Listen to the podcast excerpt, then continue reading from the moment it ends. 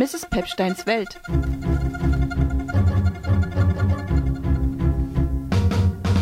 Ich haut gern rum, wirklich um.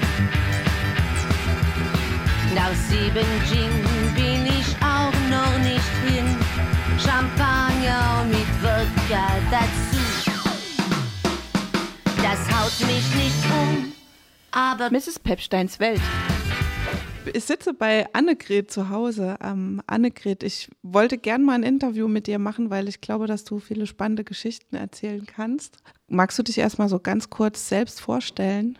Ja, spannend ist ja erstmal so ein Begriff. Ne? Da, das sieht auch, glaube ich, jeder unterschiedlich. Also, wie soll ich mich vorstellen? Ja, gerne. Ich bin äh, 74 und ich bin schon ziemlich alt und fühle mich gar nicht so, war gerade in der Kur, da waren ganz viele Alte, die waren scheinbar genauso alt wie ich, aber eben alt. ja, ich bewege mich gerne, ich äh, habe, mir fällt viel ein, wenn ich unterwegs bin, wenn ich laufe und das umzusetzen ist immer so ein bisschen problematisch, weil dazu fehlt manchmal die Zeit, die Gelegenheit oder auch mein, mein Mut oder mein, meine Courage, keine Ahnung. Also mh, ja, ich denke, ich habe ein ziemlich bewegtes Leben gelebt, obwohl ein sehr einfaches, aber für manche höchstwahrscheinlich, ja, die würden die Hände über dem Kopf zusammenschlagen, so wie meine Mutter. Also die, die wüsste, dass ich jetzt ja nun das dritte Mal verheiratet bin, dann wäre sie also völlig entsetzt, weil kurz vor ihrem Tod hat sie mir noch gesagt, wenn du dich ein zweites Mal scheiden lässt, dann ist das mein sicherer Tod. Und dann starb sie. Also von daher bin ich ganz froh, dass sie das dann nicht mehr miterlebt hat. Aber sie ist ja nicht deswegen gestorben, weil du dich hast scheiden lassen, vermutlich. Wer weiß denn das? Weißt du das?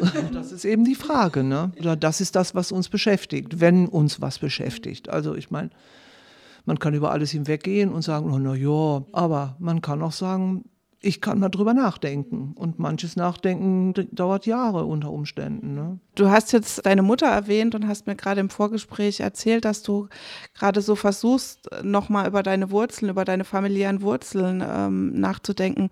Warum ist dir das ein Anliegen? Erstens mal ist es mir ein Anliegen, dass, dass das nicht unbedingt verloren geht, wenn wir alle weg sind. Dann ähm, ist es mir ein Anliegen in Bezug auf meine Enkel. Denn? Ich habe heute Morgen in der Zeitung gelesen, da, äh, da gibt es immer diesen Baby Blues hier, so, so, so eine Comic über so eine Familie. Und der Papa sagt zu seinen Kindern, als ich in die Schule ging, da musste ich zu Fuß gehen und äh, über so und so viele Wege. Und dann sagen die, der eine Kleine sagt dann, hatte deine Familie kein Auto oder und was hast du gemacht, wenn es regnet? Boah, jetzt merke ich gerade, ich kriege eine Gänsehaut, wenn ich über sowas nachdenke, dass diese Selbstverständlichkeiten, die wir gelebt haben und das war gesund, äh, dass das äh, verloren geht und wenigstens sollen sie, wenn sie mögen, es irgendwann mal nachlesen können, wenn ich es mit meinen einfachen Worten irgendwo hinschreibe. Also denke schon sehr lange darüber nach, aber ja, man muss dann auch anfangen. Mhm. Und ich glaube, das ist das Schwerste. Mhm. Forschst du da jetzt auch ganz konkret äh, nochmal nach Personen aus deiner Kindheit oder Vergangenheit oder Jugend? Wie machst du das? Das würde ich ganz gerne machen. Da äh, habe ich jetzt noch eine Cousine, die noch lebt, angerufen, die sagt, ich habe was aufgeschrieben, aber ich muss das suchen. Inwieweit sie fündig wird, weiß ich nicht. Sie ist 86, ist fit wie ein Turnschuh. Aber im Kopf meine ich, aber äh, ich meine, solche Papiere, wenn man umzieht, sowas geht ja auch leicht verloren. Und wenn sie das nicht findet, dann muss ich mich mal erkundigen, ob man auf Standesämtern sowas noch äh, äh oder Kirchenbücher heißt es, glaube ich. Ja, ich würde es gerne machen. Ich würde es wirklich gerne machen. Aber wenn ich mich da reinknie, dann kann ich mir vorstellen, dass ich da erstmal nicht ansprechbar bin. Das ist auch noch so ein Punkt, ne? weil äh, ich habe schon mal zu meinem 60. Geburtstag so eine Einladung gemacht. Da habe ich den Abriss meines Lebens geschrieben. Wir waren auf Sylt und da saß ich im Strandkorb und immer im Strandkorb und schrieb und schrieb und irgendwann kam ein Mann und sagte, ich beobachte Sie jetzt schon lange, schreiben Sie Ihre Memoiren. also so ist es dann, dass man, und dann guckst du hoch und dann denkst du, ah, Moment mal, also da scheint die Sonne, irgendwo ist das Meer, wo war ich denn gerade, ja? Also das passiert dann natürlich, ne? Und, und wie war deine Kindheit? Wie, wie hast du die noch in Erinnerung? Meine Kindheit war, wie die anderen sagten, sehr behütet. Ich denke auch, sie war behütet, aber sie war sehr behütet. Erstmal heißt das behütet sein, du darfst das nicht. Also wir durften nichts, wir durften alles nicht. Wir lebten auf dem Land und wir hatten Ziegen für die Milch und für die Butter und wir hatten Schweine für die Wurst und wir hatten Hühner für die Eier und wir hatten einen großen Gemüsegarten und äh, einmal in der Woche musste eingekauft werden. Das war dann, als ich so elf, zwölf war, meine Aufgabe.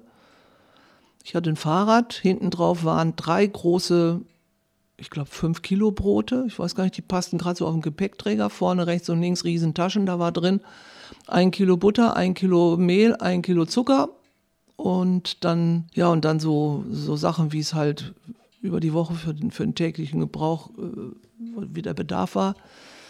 Also das äh, durfte ich, aber wir durften keine Freundinnen haben, also keine Freunde. Es durfte niemand in unsere Idylle kommen, wenn man es so nennt. Also das Haus war ein Fachwerkhaus, lag in einer sogenannten Muldekuhle und ständig schlug der Blitz ein. Also da sind einige Bäume uns um die Ohren geflogen, weil man dann feststellte, dieses Haus steht auf Wasseradern und Wasseraderkreuzungen und naja, meine Mutter war Kriegerwitwe und ich wusste nichts von meinem Vater.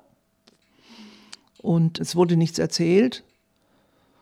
Und, und als ich dann 14 war, ich wollte, wollte als Kind immer gerne Lehrerin werden.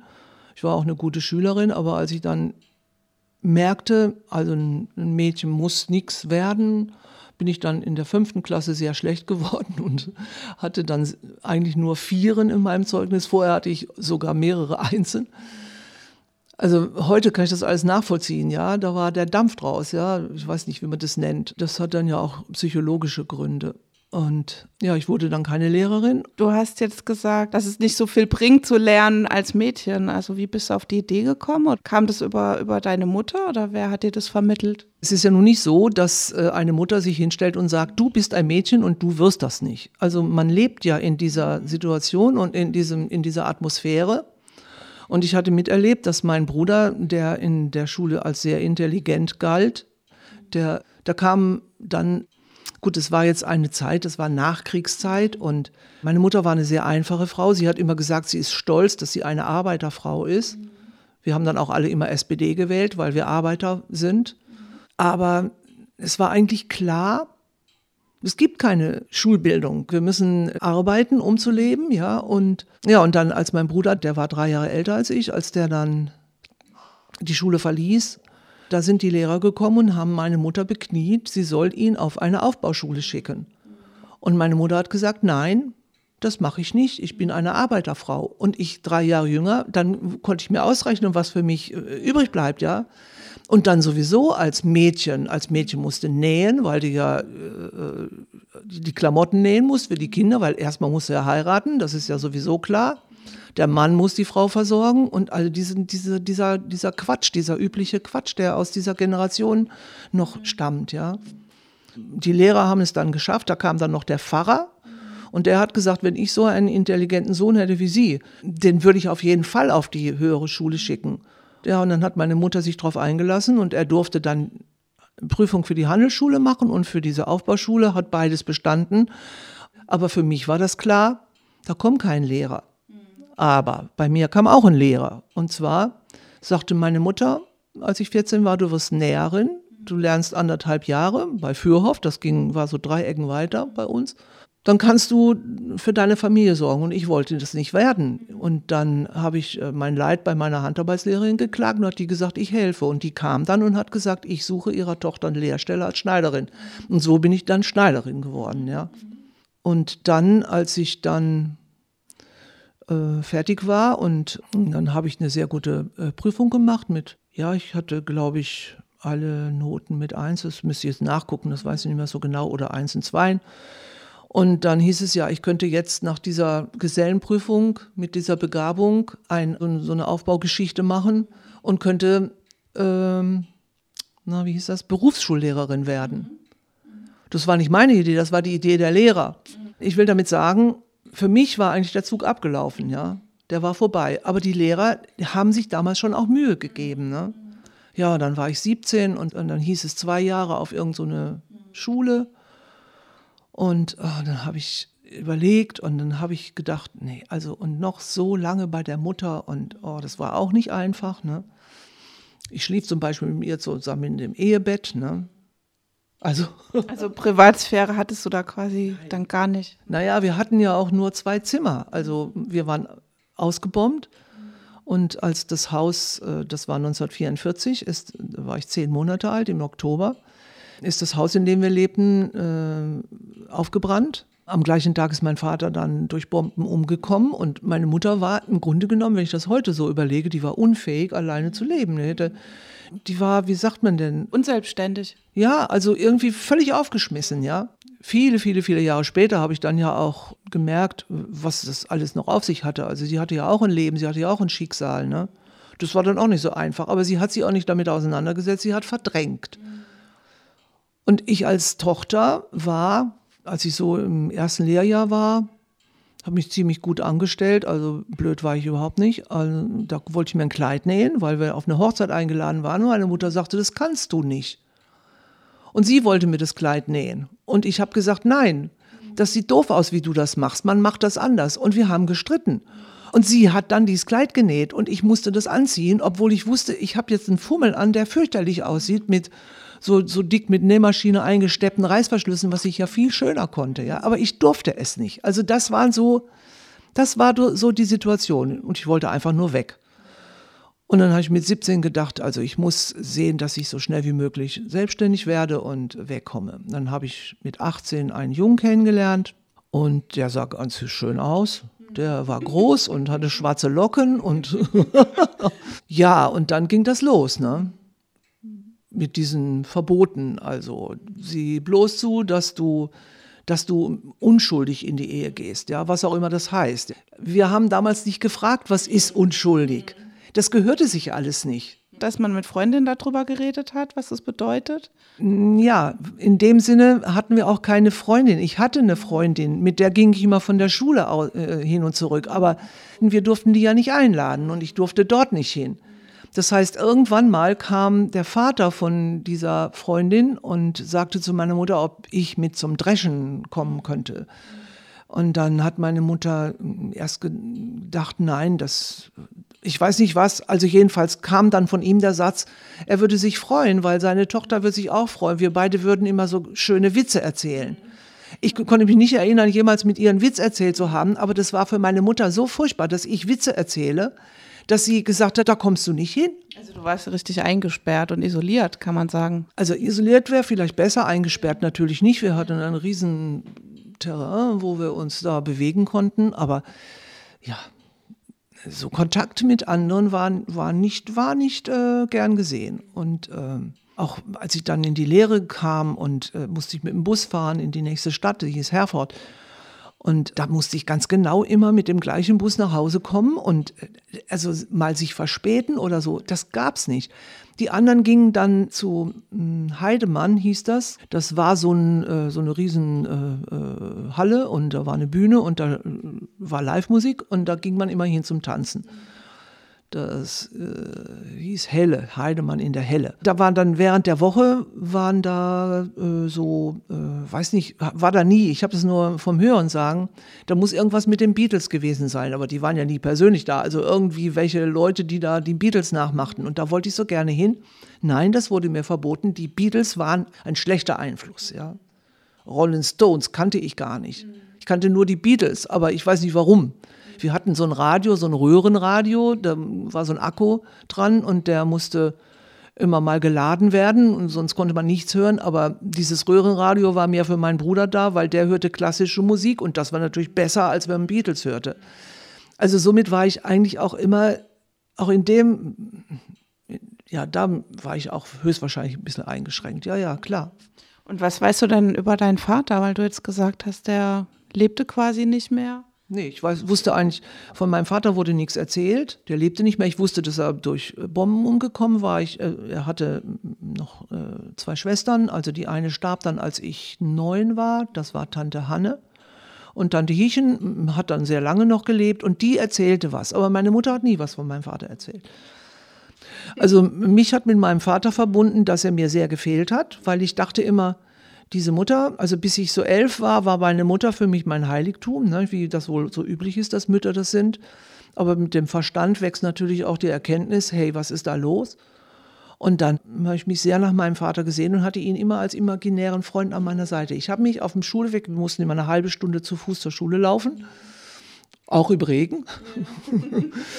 und dann hatte ich meinen Vater an meiner Seite und habe mich mit ihm unterhalten. Und mein Vater hat mir natürlich auch imaginäre Antworten gegeben. Und das war dann auch letztendlich der Grund, weshalb ich dachte, ich muss hier einfach weg.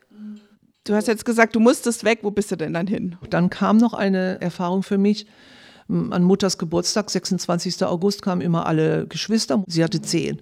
Und die lebten alle und die kamen dann alle mit dem Fahrrad aus irgendwelchen Gegenden angefahren und dann gab es immer Unmengen Torten und also ein Kram und viele Hühnereier abends, weil es war Nachkriegszeit, die waren eigentlich auch alle ziemlich dankbar, wenn sie dann mal so richtig was zu essen kriegten. Und da hörte ich, weil mein, hörte ich ein Gespräch meiner Mutter mit ihrem Schwager. Das war der Onkel Werner. Das war der Mann der jüngsten Schwester meiner Mutter und die haben sich unterhalten und hat meine Mutter ihr Leid geklagt. Da war ich entweder zwölf oder dreizehn, ich weiß es nicht so genau, hat sie gesagt. Ja, sie hat so große Sorgen, dass Anchen, so war, das war ich, Anchen, keinen Mann abkriegt, weil die ja nun eigentlich richtig hässlich ist. Und die sieht ja nun aus wie, wie ein Hannchen und, und Hannchen hat ja auch keinen Mann abgekriegt. Hannchen war Tante Hanne, die so ein paar Jahre vorher gestorben war. Also das war ihre größte Sorge. Und wenn du das hörst als 12-, 13-Jährige, da, da fällt dir überhaupt nichts mehr ein, ja. Und dann sagte mein Onkel, ach Elli, mach dir doch nicht diese Gedanken. Die hat so schöne Beine, die Männer gucken nicht ins Gesicht. Ja, das hatte zur Folge, dass ich von dem Moment an nur noch arschbedeckte Kleider trug. Da kam die Minimode auf und auch das war für meine Mutter äh, leichtes Mädchen, ja. Also ich hatte wirklich alles pipi bedeckt, weil ich hatte ja schöne Beine. Also was das mit dem Mädchen macht, das, ich weiß, die muss ich gerade, glaube ich, gar nicht erzählen. Ich kann es auch gar nicht nachvollziehen. Ich weiß nur, du hast es im Kopf. Du kriegst es überhaupt nicht mehr weg. Dann habe ich gedacht, und dir zeige ich es. Und diesen Heinz Knoche, den heirate ich. Und der ist schön und der ist groß. Und das habe ich gemacht mit 20. Und war der auch nett? Du hast jetzt gesagt, der ist schön und der hatte so schwarze Locken, aber wie war er so? Oh, der Arme. Ja, ich konnte eigentlich gar nichts mit ihm anfangen. Ich weiß noch, äh, als wir dann diese Hochzeit, das war dann so, so, so ein bisschen Operette, ne? Mit. mit ja, oder so, ja. Mit vielen, vielen Verwandten und so 85 Leute wurden da eingeladen, ein Riesensaal und ja, und dann hatten wir eine Woche Urlaub und dann bin ich mit ihm nach Langeoog gefahren, weil das war meine Insel, die ich von der Kinderlandverschickung her kannte. Und dann war es ihm zu kalt. Und dann äh, hatte er kalte Beine an der Nordsee. Und dann sind wir wieder nach Hause gefahren, weil es war ihm zu kalt. Dann habe ich gesagt, gut, dann lesen wir jetzt. Und ich glaube, er hatte bis dahin noch nie gelesen. Das wusste, sowas in, hat mich alles überhaupt nicht interessiert. Ich wollte einfach weg. Ich wollte weg. Ich bin in, eine, in, eine, in ein Haus gezogen mit einer äh, Schwiegerfamilie. Die Mama war Kölsche. Der Vater war auch groß und immer noch recht gut aussehen. Ich glaube, das hat er geerbt. Wir wohnten unten und die wohnten oben und unsere Küche war so Durchgang, so eine kleine Küche war das, zwei Zimmer rechts und links. Das war Durchgang und wenn der Schwiegervater morgens, ich saß da und habe Frühstück bereitet, wenn der dann durch unsere Küche ging, dann, ja, das habe ich immer wieder erzählt und das ist auch eine Tatsache, der furzte durch unsere Küche. Und ich habe es zwei Jahre ausgehalten und äh, dann fing der an, mich zu schlagen, weil ich habe natürlich nicht so pariert, wie der das wollte. Das waren ja die gleichen Verhältnisse. Gott, das kann ich jetzt alles gar nicht erzählen. Also auf jeden Fall, hm, ich wollte dann äh, der war Autoelektriker. Ich wollte dann, dass er sich entwickelt und habe dann äh, gesagt, er soll die Meisterprüfung wenigstens machen und ja, und dann wurde mir vorgeworfen von der Familie, weil er die Meisterprüfung nicht bestanden hat, das wäre mein, meine Schuld. Ich hätte mit ihm lernen müssen. Also ich meine, das war ein Mann, der war 27 oder so. Also es war, nein, es ging gar nicht. Hast du in der Zeit dann auch gearbeitet? Ja. Ja, ja, natürlich. Ich habe gearbeitet und ich sollte die Wohnung der Schwiegereltern putzen am Wochenende. Und zwar morgens um sieben, habe ich gesagt, nein, das mache ich nicht, ich putze um zehn. Und dann haben sie gesagt, um zehn darfst du nicht mehr putzen. und dann, somit bin ich auch vom Putzen, vom Putzen hergekommen, ja. Aber ich saß draußen und, und strickte am Wochenende und dann kam der Schwiegervater, nahm mir das Stricken aus der Hand und sagte, äh, hier wird nicht gearbeitet am Sabbat. Die waren katholisch und, und so, so Sachen dann halt, ja. Also, naja, Federball sollte ich spielen, da hatte ich keine Lust zu und schon gar nicht mit, also ich hatte ja auch einen Dickkopf. Also, ich meine, wir sind dann geschieden worden und dann habe ich gesagt, habe ich gedacht, so, also jetzt bin ich dann kurzfristig zu meiner Mutter zurück. Oh Gott, oh Gott ja, genau. Ja. Die, wir waren, die war inzwischen umgezogen und es gab ein, ein, ein Zimmer mehr. Nee, das stimmt nicht. Ich habe ich hab tatsächlich wieder neben ihr in diesem Bett geschlafen. Ja, ja klar. In dem Zimmer, was da mehr war, das gehörte meinem Bruder. Das war dann so Ende 60er oder? Das war ja 65 sowas. Ja. Und dann habe ich gedacht, jetzt muss ich irgendwie sehen, dass ich was werde. Und dann habe ich mich in Köln an der Meisterschule, an der Handwerkskammer gab es einen Meisterkurs, habe ich mich angemeldet und habe dann da die Meisterprüfung gemacht. Und dann äh, wieder zurück zur Mutter, weil ich habe auch so gut wie nichts verdient. Also eine Schneiderin verdient eben einfach. Damals jedenfalls war das so. Ich weiß nicht, wie das heute ist, aber sie verdient einfach nichts. Und ähm, ja, und dann ähm, wieder kurz zurück zur Mutter und dann habe ich aber gesagt, so, also so habe ich für mich gesagt, so geht das nicht weiter und oh, ich habe da, habe dann, habe dann einen Freund gehabt und äh, und der hat gesagt, das sag mal, du musst da raus. Das war ein Berliner mhm. Und bis ich dann irgendwann feststellte, der war verheiratet. Aber äh, du musst da raus und gut und dann äh, bin ich nach Heidelberg gegangen. Das war 1968 oder 19, 1968, ja. Und da habe ich direkt gegenüber der Uni gewohnt, mhm. in der Hauptstraße 133. Und da habe ich also miterlebt, wie die wie die, die Universität da ramponiert haben, da haben die die Türen, es ist also sicherlich ein Dokument auch aus der Zeit, das habe ich also diese, dann habe ich in Heidelberg viele gute Sachen erlebt und da habe ich eigentlich erst angefangen, ja, so richtig zu leben, mein Leben mal so für mich zu leben, ja. Da warst du ja schon Mitte 20 dann. Ja, ja. hieß dann wieder Meise. Ja. ja. Wo hast du dann, wo, wo hast du da gelebt konkret? Und äh, weil viel Geld hattest du ja wahrscheinlich nicht in, in einem Zimmer, oder? Ja, ich habe dann ein möbliertes Zimmer gehabt und in dieser 133 und äh, dann äh, habe ich aber habe ich als Schneidermeisterin gearbeitet. In, äh, in einem Damensalon und Cordula hieß das. ja, da habe ich 900 Mark gekriegt. Und das war viel, viel Geld für mich. Und dann habe ich irgendwann mal mir ein Auto gekauft, weil zwischendurch hatte ich dann auch einen Führerschein gemacht.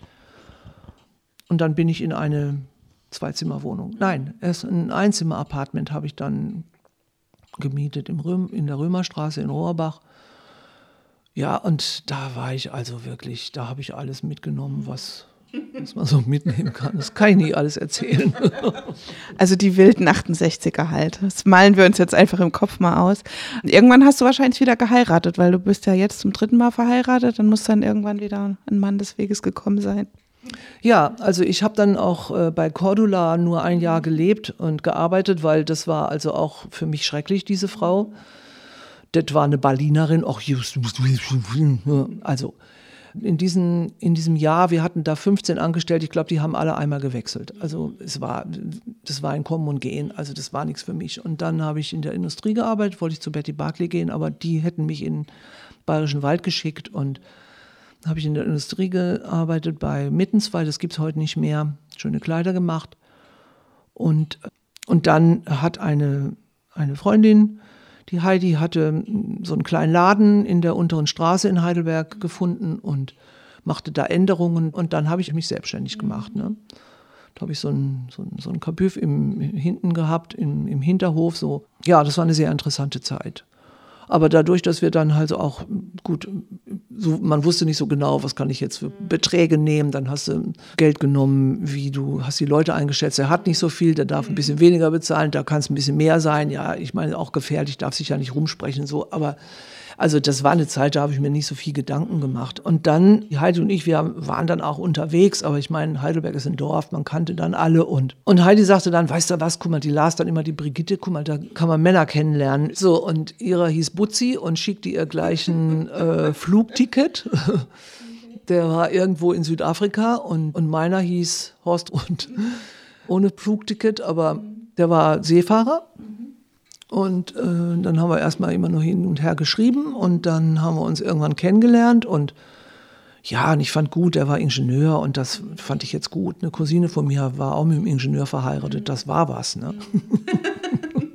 Habt ihr an die, an die Brigitte quasi einen Brief geschrieben, dass ihr jemanden kennenlernen wollt und habt dann jemand zugewiesen bekommen oder wie war das? Nein, wir haben auf Anzeigen ah, geantwortet. Okay, ja. Und ich weiß nicht, wie viele die damals bekommen haben. Aber ähm, also ich bin dann bei dem hängen geblieben und die Heidi bei ihrem Butzi nicht, weil die wollte dann nicht nach Südafrika, hat ihr das Ticket zurückgeschickt und ja, die hatte dann auch nicht viel mehr Glück, aber ich habe dann den Horst geheiratet. In dem Laden hast du da, wenn ich das jetzt richtig verstanden habe oder so interpretiere ich es ein bisschen, du hast dann auch Kleider entworfen und die verkauft, ne? Also du hast nicht jetzt Änderungsschneiderei gemacht, sondern du warst eigentlich Designerin. Nein, da noch nicht. Ich war ja Maßschneiderin und habe ja Kunden bedient, die zu mir gekommen sind, Maßanfertigung gemacht. Ja, ja, ja, ja. Also mit denen zusammen entworfen und und es wurden dann auch immer mehr und äh, zufriedene Leute. Und, und dann, nachdem ich dann verheiratet war, haben wir eine Wohnung in Handschussheim bezogen mit Pitchbeinfußboden, hochglanzpoliert und schöne Altbauwohnung. Und da hm, habe ich dann dafür gesorgt, dass ich ein Atelier hatte und da habe ich dann auch gearbeitet. Also, und da wurden die Kunden immer hm, mehr und anders als in der Altstadt natürlich. Ne? Und 76 ist Florian dann geboren und 78 Nils. Aber die Ehe war auch nicht in Ordnung. Also ich habe nie das eigentlich gesucht, glaube ich, oder gefunden, was eigentlich für mich richtig gewesen wäre. Ich weiß nicht, ob ich das heute besser machen könnte. Ich glaube, dafür sind einfach, ich war zu, zu unsicher oder zu, suchte dann auch eine Sicherheit oder was. Ich, also das kann ich jetzt nicht hier einfach so schnell erzählen, da müsste ich mehr drüber nachdenken. Als dann der Nils zwei war und der Florian drei, da ist, ja, da war die Ehe einfach eigentlich schon beendet. Da kriegte ich dann, da waren irgendwelche anderen Frauen im Spiel und er ging dann seine Wege und äh, ich dann auch. Und, und dann haben wir zwischendurch nochmal eine, einen Versuch gemacht und haben 83 ein Haus zusammen bewohnt oder gebaut in, in Rohrbach wieder. Aber dieser Versuch, der, solange man gemeinsam was zu, zusammen tut, ist es gut. Dann hat man, dann füllt man die, die Stunden aus. Aber sobald wir beide aufeinander angewiesen waren, da gab es keine Parallelen, keine Interessengemeinschaften. Und ich kann mir das bis heute noch nicht erklären, dass man das nicht merkt oder dass ich das nicht gemerkt habe. Aber es war so, ja. Ich habe dann nur gedacht, er hat dann irgendwann gesagt, ich hätte mich so verändert und ich habe gedacht, ja, ich bin gewachsen und er ist nicht mitgewachsen. Und äh, ich habe dann auch eine, eine Therapie gemacht und da kam das auch ganz klar zum Vorschein, dass das einfach so ist, ja, und dass dieser Mann sich mir nicht gewachsen fühlte. Und äh, also ich habe letztendlich meine Kinder allein erzogen, meine Söhne, und hatte dann, als der Nils so 17, 16, 17 war, ganz große Probleme mit ihm. Ob er mit sich so große Probleme hatte, weiß ich nicht. Nur hin und wieder reden wir mal spaßeshalber darüber. Er hatte in meinen Augen Probleme mit Drogen. Aber das hat sich äh, Gott sei Dank äh, gemacht. Er ist also ein wunderbarer Familienvater inzwischen. Und das war einfach auch so die Zeit. Und ich habe einfach Angst gehabt. Ich war auch, in, als ich in Heidelberg äh, dann alleine lebte, war ich dem auch ausgesetzt, ja. Aber ich habe mich nie getraut. Ich habe zwar geraucht, ganz normale Zigaretten, aber ich habe mich nie getraut, einen Joint zu rauchen. Nicht ein einziges Mal. Und das ist scheiße. Ich hätte es machen sollen, ja. Heute weiß ich das. Aber ich habe einfach, das war, das war eben meine Unselbstständigkeit, ja. Ja, aber das Verrückte ist ja, du, du beschreibst es als Unselbstständigkeit, aber du hast es ja, wie man jetzt neudeutsch sagen würde, auch gerockt, zu sagen, hier, ich mache jetzt da alleine den Laden mit meiner Freundin und so weiter, hast ja dann auch alleine gelebt und hast ja auch, wie du angedeutet hast, einiges mitgenommen. Also das hast du ja alleine hingekriegt. Da habe ich mich jetzt an der Stelle auch gefragt, wieso hat sie dann auch geheiratet? Weißt du, aktiv jemanden gesucht? Also ich meine, klar, natürlich, man will nicht alleine leben oder so, das kann ich auch nachvollziehen, aber ähm, eigentlich klingt es ja so, als wäre das doch eine gute Zeit gewesen. Ja, das war eine gute Zeit, aber ich wurde ja auch älter und äh, ich wollte eigentlich Kinder. Das war so immer mein, mein Wunsch. Und äh, ich fuhr dann so einmal in, so alle zwei Monate oder so einmal zu meiner Mutter nach Bielefeld, die mir ja, die ja stinkesauer war, dass ich nicht mein Versprechen gehalten hatte und nach einem Jahr wiederkomme zu ihr ins Schlafzimmer, neben sie ins Bett. Da hatte ich eine Freundin und mit der ging ich zum Tanzen und da war, das in Salz, Bad Salzuflen waren wir dann immer. Und da war ein Mann, der mir gefiel und äh, aber mit dem hätte ich mir nie vorstellen können, dass ich mit dem verheiratet war. Und also wir gefielen uns auch gegenseitig. Und dann habe ich ihn mal gefragt, wie er das fände, mit mir ein Kind zu haben, was er aber, was ich also aber allein aufziehen möchte. Und ich könnte mir nur vorstellen, von ihm ein Kind zu haben, weil, weil er mir gefiel in gewissen Dingen. Ja, und dann kam der auch nie mehr dahin zum Tanzen. Aber das ist ja heute auch noch nicht einfach für, sag ich mal, alleinstehende Frauen, die gerne ein Kind haben möchten. Ich kenne einige Frauen, die sich bewusst dafür entschieden haben, ein Kind ohne Mann auch groß zu ziehen. Das, das war ja damals bestimmt noch viel krasser. Also das gab es doch fast nicht, vermutlich. Doch, es gab sicherlich schon, aber das hat man dann ja auch vor Augen gehabt. Das war auch oft elend, ja. Das war eigentlich nicht mein Ziel, das wollte ich auch nicht. Und die Heidi hat immer gesagt, wenn du einen Balk hast, also den kannst du erstmal mitbringen, aber dann irgendwann nicht mehr, ja. Also ich hatte da auch keine Unterstützung durch sie, ne. Das habe ich auch nicht erwartet, aber ja, aber ich glaube, ich hätte es trotzdem hingekriegt. Ne? Also ich habe mich nie gescheut, äh, davor gescheut zu arbeiten. Und äh, ich meine, meine, als ich dann als wir dann getrennt waren und die Kinder zwei und drei waren, der Horst Riebel hat äh, die Miete bezahlt oder das Haus abbezahlt oder so. Also, aber eigentlich habe ich, ich habe immer mitgearbeitet und äh, das ging. Aber vielleicht ging es auch nur weil ich wusste, es ist ein Mann im Hintergrund, der zwar gar nicht mehr bei uns war, aber so eine Sicherheit vielleicht. Sie müsste mal direkt drüber nachdenken. Du kommst hier mit dem Mikro und ich soll hier loslegen. Ich, also, wenn du weg bist, fallen mir sicherlich tausend Sachen nur ein, die ja, komm, relevant gewesen wären. Gelernt, vielleicht kann ich das mal kurz einstreuen, dann kannst du mal kurz äh, deine Stimme schon. Wir haben uns ja auf einem Weinfest kennengelernt. Da war ich mit meiner Familie und mit, meiner, mit meinen Eltern auch. Und wir sahen da eine Frau, die eine, die eine ganz tolle Strickjacke Jacke anhatte. Und meine Mutter und ich, wir begannen uns zu unterhalten über diese Jacke, also über dich, die Trägerin der Jacke, und sagt, da ist so ein interessantes Muster. Wir rückten auch immer irgendwie so, so habe ich das in Erinnerung, immer näher und guckten uns immer mehr diese Jacke an und haben dich dann letztendlich angequatscht und gefragt, wie das gestrickt ist, weil wir es nicht erfassen konnten. Und dann hast du halt gesagt, ja, so und so. Und ich gebe dazu auch Kurse, äh, aber das ist leider nicht hier, sondern ein bisschen weiter weg, wie der Zufall sich ergab. Ähm, strickst du jetzt mit meiner Mutter gemeinsam. Genau, ihr lerntet euch dann kennen. Wir lernten uns ja da nicht kennen. Wir haben uns eigentlich nur einmal kurz gesehen. Und dann ähm, habt ihr mit der Strickgruppe einen Ausflug nach Leipzig gemacht.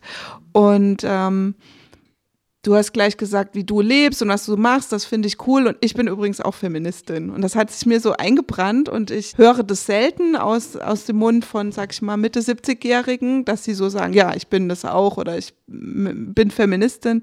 Ich glaube, ich habe nie gesagt, ich bin Feministin. Habe ich das falsch in Erinnerung?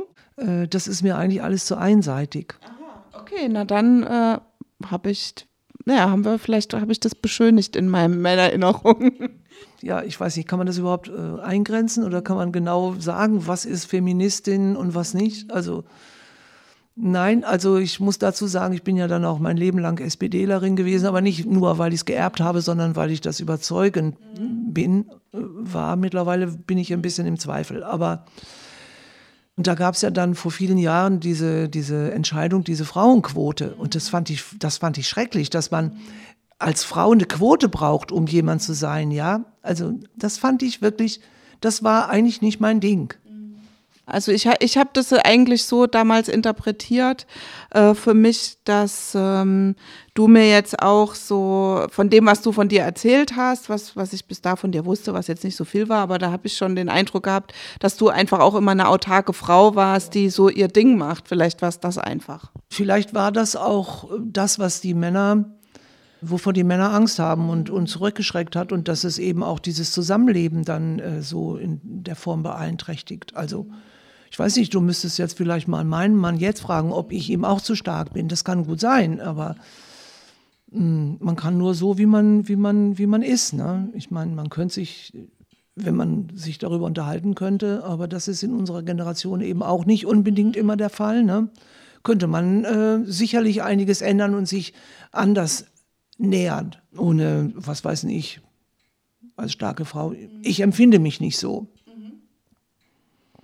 Aber ich habe ähm, hab zwischendurch dann mal äh, Astrologie gelernt. Das hat mich brennend interessiert, immer noch, aber das ist so schwer, dass ähm, ich mache das lieber, lasse das lieber andere machen, aber ich kenne mich äh, ganz gut aus.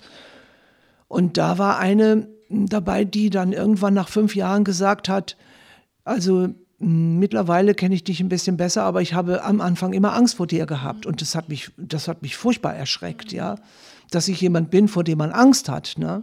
Aber vielleicht war das ja auch so ein Butterblümchen, weiß es jetzt nicht so, keine Ahnung, irgendwie so eine andere Frau. Wenn man von anderen als starke Frau gelesen wird, dass man sich nicht unbedingt selbst so sieht. Also ja. das kenne ich auch. Ja. Das ist interessant und das finde ich aber auch am Feminismus sag ich mal, deswegen interessiert mich das auch so. Ich denke halt Frauen, die jetzt, vielleicht haben wir da eine gewisse Ähnlichkeit, die so eine Stärke ausstrahlen, die schaffen vielleicht auch manche Sachen, die eben, du hast das jetzt irgendwie die Butterblümchen oder die Mauerblümchen, halt nicht schaffen. Und deswegen finde ich es halt wichtig, dass da quasi alle die gleichen Chancen haben. Natürlich Frauen und Männer auch, ja, würde ich jetzt auch so sehen, ja. Es soll ja nicht, es geht mir jetzt nicht ums Matriarchat oder so. Mir auch nicht. Aber gut, es ist ja auch so gelaufen dann mit diesen Quoten und ähm, ich habe dann auch davon profitiert, äh, als ich hier in Görnheim äh, für den Gemeinderat vorgeschlagen wurde. Da lebte ich hier gerade ein Jahr und konnte mir überhaupt nicht vorstellen, dass diese Pfälzer mich jetzt wählen würden. Aber ich war dann die Quotenfrau und kam an erste Stelle mit zwei, mit zwei Zählungen. Also weil, weil wir so ein kleiner Verein sind, dass wir gar keine Liste voll kriegten. Und somit bin ich dann eben auch über diese Schiene in den Gemeinderat gekommen, was mir sicherlich nicht gelungen wäre andererseits. Ich meine, mittlerweile ist es ja, glaube ich, so, dass eine Frau sowas nicht mehr nötig hat. Also das heißt, man hätte die Zeit einfach nur sich entwickeln lassen müssen. Ne? So sehe ich das. Und ich glaube, das dauert nicht mehr lange, dann ist es nämlich genau umgekehrt. Dann brauchen die Männer eine Quote. hast jetzt schon gesagt, dass du Schneiderin gelernt hast, dich dann auch immer weiterentwickelt, weiter qualifiziert und auch äh, wirklich da tolle Erlebnisse auch damit gemacht hast, obwohl du ja das am Anfang auch gar nicht wolltest. Ne? Und ähm, auch in Richtung Stricken hast du ja spannende Sachen gemacht. Das ist jetzt ja sowas, so Stricken und Nähen, das ist wieder in den letzten Jahren ist es auch wieder so total in ja, also dass man so Sachen, viele Sachen selbst macht. Ähm, ich sehe das manchmal so ein bisschen kritisch, auch wenn ich selber gerne stricke, das längst nicht so schön kann wie du, aber ähm, ich sehe das so ein bisschen kritisch, weil ich so denke, wenn da meine ich jetzt wirklich wieder explizit Frauen, wenn man sich jetzt damit beschäftigt, halt, wie schön ist es im Haushalt, was kann ich denn für einen schönen Pulli stricken, welche Kissenbezüge kann ich denn über mein neues Sofa legen, ähm, dass man dann eben nicht im Gemeinderat ist, wie du es warst, ja, sondern ja, sich dann nur so um, um Home Sweet Home kümmert. Ja, so kann man es machen. Aber das habe ich so nie gemacht. Mhm. Also, nee, das wäre mir auch zu wenig gewesen. Ja. Also meine Interessen waren dann doch irgendwie immer ein bisschen breiter wenn man sowas macht, oder ich glaube, mir ist es einfach leicht gefallen. Ich ähm, habe, sagte man mir, ein Händchen für diese Feinmotorik. Das ist einfach mein Ding. Und äh, ich habe eine gute Fantasie. Ich bin sehr neugierig. Ja, und dann kann man entwickeln. Ne? Und äh, das Stricken, ja, ich hatte, ich habe immer gestrickt für meine Kinder und auch für mich. Und ich sah immer aus wie ja wie eine vom Land mit meinen Stricksachen und ähm, ich hatte lauter UFOs. Und dann bin ich auf, über eine Messe und das ist eben auch so. Ich glaube, ich habe jetzt gar nicht deine Frage beantwortet, ne? Macht nichts. bin ich eben zu diesem, äh, genauso wie ihr hinter mir hergelaufen seid, bin ich eben immer wieder an diesen einen Stand gegangen und habe mir diese Jacke angeguckt und dann, äh, dadurch kam ich dann zu einem Strickkurs äh, nach äh, an die Schlei in Wittkiel. Und so hat das dann seinen Lauf genommen, ja. Also du hast dann quasi diese, diese bestimmte Stricktechnik mit den verkürzten Reihen da erlernt und das ist sozusagen ja auch was, womit du jetzt viele Jahre verbracht hast, das anderen auch zu zeigen und da selbst auch bis hin zu Bildern habt ihr da ja auch gestrickt und so weiter, ja. Ja, ich wollte aber sagen, dass das mich immer in meinem Leben wieder eingeholt hat. Wenn ich ähm, mit irgendwelchen Leuten zusammenkam, die etwas konnten, was ich dann versuchte zu erlernen und auch dann ganz schnell genauso konnte, möglicherweise, dann wurde ich nicht mehr gemocht, ja. Und ja, ich, ich war immer sehr traurig darüber, aber mittlerweile weiß ich das, womit das zusammenhängt. Das macht mich jetzt nicht, nicht äh, wer weiß wie lebendig, aber ich muss damit leben. Ne? Also das, äh, das war mir, glaube ich, irgendwie wichtiger jetzt gerade als äh, diese, ich weiß es hat jetzt, ich bin nie dieses Hausmütterchen gewesen, die nur äh, äh, irgendwelche Decken irgendwo hinlegen will und, und guckt, wie schön das ist. Also ich habe eigentlich oft eher mal im Chaos gelebt. Also wenn du die Ecke da anguckst, du siehst also, so lebe ich, das wird dann nie weggeräumt, weil das brauche ich ja vielleicht in einem halben Jahr mal, ja. Aber was mir noch, ähm, noch einfällt, was ich noch äh, hinzufügen möchte, was ich glaube ich für mich auch ganz wichtig finde, wenn es um mich geht hier, ja. Ich bin mit 20 das erste Mal zu einer Wahrsagerin gegangen. Ich habe also mein Leben viel mit, diesen, mit dieser Spökenkickerei, wie man so schön sagt, verbracht, aber es hat mir immer unglaublich weitergeholfen. Äh, es gibt nämlich nicht nur Scharlatane auf dem Gebiet, es gibt wirklich Menschen, die die Fähigkeit haben zu sehen. Und somit kam ich dann, ich weiß nicht, meine Mutter lebte schon nicht mehr, die ist 86 gestorben.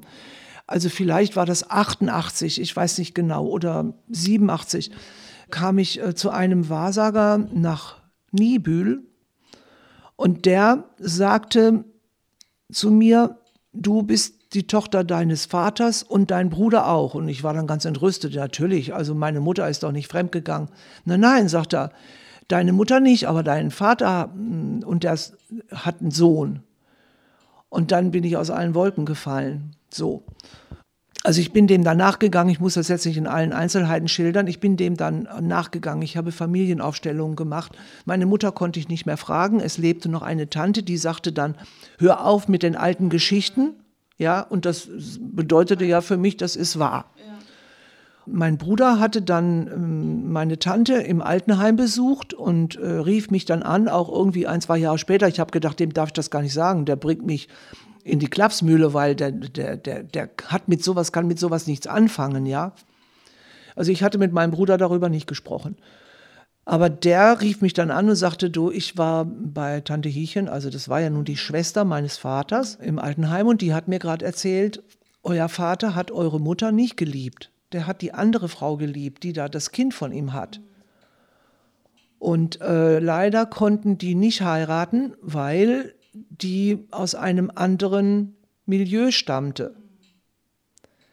Und ähm, sagte mein Bruder, also glaubst du sowas? Äh, und ich habe natürlich solche Ohren gekriegt. Ich habe gesagt, ja, Gerd, ich weiß das schon seit zwei Jahren und das bestätigt mir das doch jetzt. Ja, und er meinte dann, naja, die ist ja jetzt schon 90, die hat höchstwahrscheinlich, ist ein bisschen durcheinander, ja. Vor zwei Jahren starb noch eine Cousine, auch weit über 90, und mit der hatte ich damals darüber gesprochen, weil ich dachte, die könnte es wissen. Und die hat auch alles verneint. Aber diese Cousine hat noch einen Bruder und, der, und die Frau des Bruders sagte mir an der Beerdigung, Annegret, weißt du eigentlich, dass dein Vater einen außerehelichen Sohn hatte? Und da habe ich gesagt, wieso? Erfahre ich das jetzt mit über 70. Ich habe überall gefragt. Ich weiß es, aber über ganz andere Schienen, ja. Und meine Mutter hat einfach nur Angst gehabt. Sie empfand meinen Vater als leichtlebig, weil er eine andere Frau liebte. Und sie hat immer die Befürchtung gehabt, dass ich eben seine Leichtlebigkeit geerbt habe und hat mich deswegen so hat drangenommen und so und hat versucht, mehr oder weniger diese Truller mit, dem, mit der Glaubensfrucht im Haar äh, aus mir zu machen, ja. Und es gab unser Leben lang Kämpfe und das finde ich so gemein, dass Wenn solche Sachen in der Familie passieren, dann muss darüber geredet werden. Und das empfinde ich heute persönlich als mein eigentliches Schicksal. Das hat mich, glaube ich, auch so, so ängstlich gemacht in vielen Dingen. Ich glaube, ich hätte ganz was anderes machen können. Ist nicht schlimm, aber es ist so. Und es ist gut, das zu erkennen. Dann kann man damit umgehen, ja. Aber aber du weißt jetzt nicht, wer der Halbbruder oder so hat, das hast du nie rausgekriegt wahrscheinlich. Ne? Das kann ich jetzt nur wieder so beantworten wer sich so ein bisschen auskennt in diesem äh, Milieu, also mh, hm, mit Wahrsagern oder auch, es gibt so Hilfsmittel und es gibt ein Switcherboard, so nennt sich das. Das ist also eine, eine Platte, äh, das schiebt man mit einem Herz und da sind ringsrum Zahlen und, und Buchstaben. Kennst du das? Ja, ja. Kennst du das, ja? Also ich weiß, was es ist, ja. Ich, okay. Und ähm, ich habe ein ganz heißes rotes Ohr. Ich glaube, ich fummel da immer noch. Und äh, äh, ein bekanntes Ehepaar von mir, die haben mit dem Switcherboard gearbeitet, aber mh, hm, er war schon sehr krank und es hat ihn sehr angestrengt, aber, aber ich habe gesagt, macht es doch bitte nochmal. Und dieses Switcherboard hat mir ganz genau gesagt, wann er geboren wurde und wann, und aber er ist gestorben. Und, und dann habe ich gesagt, ähm, ob er mir was zu sagen hat. Also diese, diese mit Toten reden, das geht ja auch, ja ohne dass man, wenn man daran glaubt, in die Klapse kommt. Und der hat gesagt, äh, alle Menschen sind Brüder. Also das ist so ein, dieses, dieser Satz, der ist mir unglaublich viel wert. Also mehr habe ich nicht darüber erfahren. Also mit anderen Worten, er ist dann, glaube ich, schon 86 oder 87 gestorben, irgendwie an Krebs, glaube ich, ja. ja. Also ich habe das schriftlich, ich müsste es raussuchen, aber ich habe es jetzt nicht mehr im Kopf. Ne? Menschen weiß ich es nicht, ich weiß es nur eben von diesen Dingen, ja. Ja, Annegret, ich, ich danke dir sehr für das Gespräch. Ich hoffe, das hat dich jetzt nicht alles zu sehr aufgewühlt, weil du hast wirklich sehr persönliche Sachen erzählt. Vielen Dank. Und ich weiß nicht, ob du noch irgendwas sagen willst, was, keine Ahnung, was du mitgeben willst, wem auch immer. Ja, also ich gebe mit, dass ich also, äh, glaube ich, durch diese ganzen, diese ganzen Erfahrungen, die ich da gemacht habe, zu einem Wahrheitsfanatiker geworden bin. Vielleicht manchmal ein bisschen zu sehr, aber, aber ich halte das für das Wichtigste. Dass also erstmal jemand, jeder bei der Wahrheit bleiben soll, dass also auch den Menschen nichts vorgemacht wird. Also ich, ich habe da schon auch jetzt gerade in der Familie wieder so eine, so eine Ahnung, ich mache das nicht, sage das nicht, aber da habe ich auch das Gefühl, da geht es um die Wahrheit. Und ich weiß nicht, ob ich es mir einbilde, aber also jeder Mensch spürt irgendwo was in sich. Ich habe das damals auch immer gespürt, warum meine Mutter nie etwas von unserem Vater erzählt hat. Ich habe was gespürt, aber ich hatte ja nichts zum Greifen, ja. Und wie, wie anders wäre sicherlich unser Leben verlaufen, äh, wobei mein Bruder gesagt hat, nee, er hat damit keine Probleme. Aber es hieß ja auch, das ist der Sohn meiner Mutter. Das heißt nicht, dass er nur, sie hat natürlich, also das ist auch diese, diese, diese Zuordnung, ja. Also erlebte dann eher sie. Und er hatte ja auch äh, gar nichts unter ihr zu leiden. Er war der Mann im, im Haus, und, und er, obwohl er überhaupt nicht männlich war. Aber, ja, aber er hatte viel mehr Möglichkeiten als du. Ja, ja. natürlich, klar.